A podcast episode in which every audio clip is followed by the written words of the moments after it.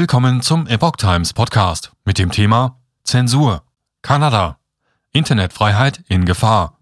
Ein Artikel von Oliver Schubert vom 21. April 2022.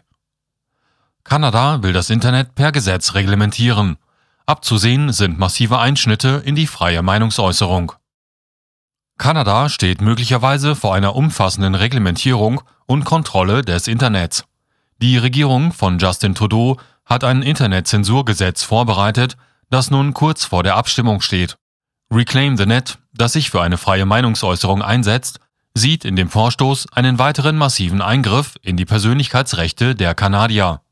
Eine Verabschiedung des Gesetzes werde das Online-Verhalten der Kanadier nachhaltig beeinflussen. So regele es unter anderem, wie sich die Menschen im Internet ausdrücken und auf welche Inhalte sie zugreifen dürfen.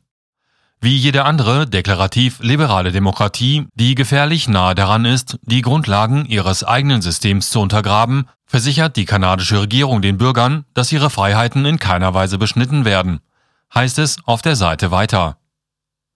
Kritiker warnen vor Aussagen der Politiker. Doch warnen Kritiker, den Aussagen der Politiker Glauben zu schenken. Der Gesetzentwurf spreche eine andere Sprache. Mit einer künftigen Regelung sollen soziale und andere Online-Plattformen gezwungen werden, bestimmte Kategorien von Inhalten künstlich zu priorisieren.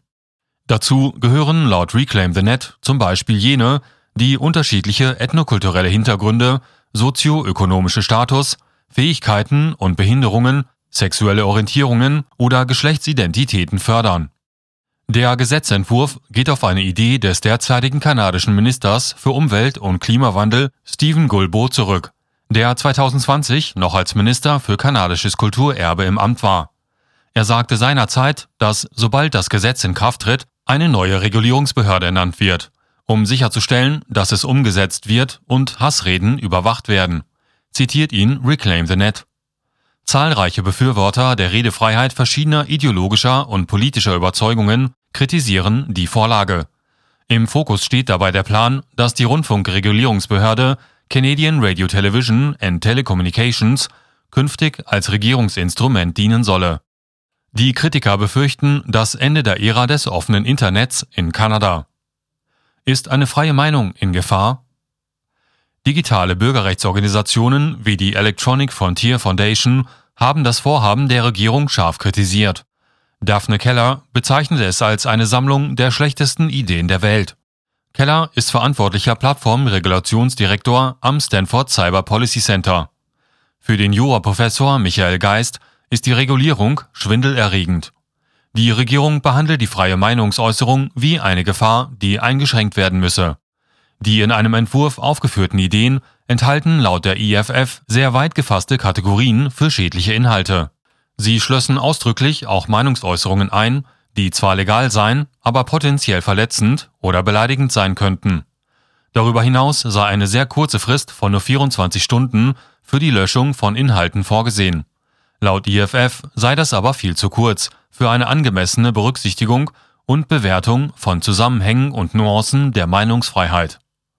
Offenbar habe man sich hier am deutschen Gesetz zur Verbesserung der Rechtsdurchsetzung in sozialen Netzwerken NetzDG orientiert. Kommunikation nur unter Aufsicht der Regierung. Der Plan der Politiker sei ein beispielloses System der Online-Überwachung gewöhnlicher Menschen in Kanada, zitiert der Journalist Peter Mencius den Open Media Direktor Matt Hatfield in der kanadischen Ausgabe der Epoch Times.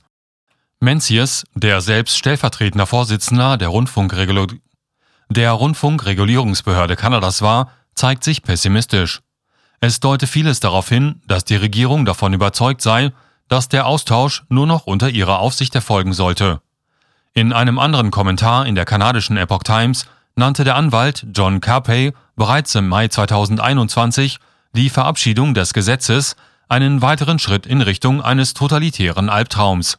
Naive Bürger würden von einer Regierung geschützt, die sie aber wie Vieh behandele und nicht wie Menschen, deren Würde und Freiheit zu respektieren sind so Carpey.